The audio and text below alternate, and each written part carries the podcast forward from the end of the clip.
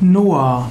Noah ist einer der berühmten Gestalten in dem Alten Testament bzw. im Tanach. Noah wird im ersten Buch Mose in der Genesis beschrieben. Noah ist insbesondere derjenige, der in der Sintflut oder vor der Sintflut die Arche Noah gebaut hatte. Noah spielt auch eine Rolle im Talmud, wie auch im Neuen Testament, in den Apokryphen und im Koran. Noah hm, ist der zehnte Urvater nach Adam. Er soll 950 Jahre gelebt haben. Wahrscheinlich könnte man auch sagen, dass er 950 Monate gelebt hat.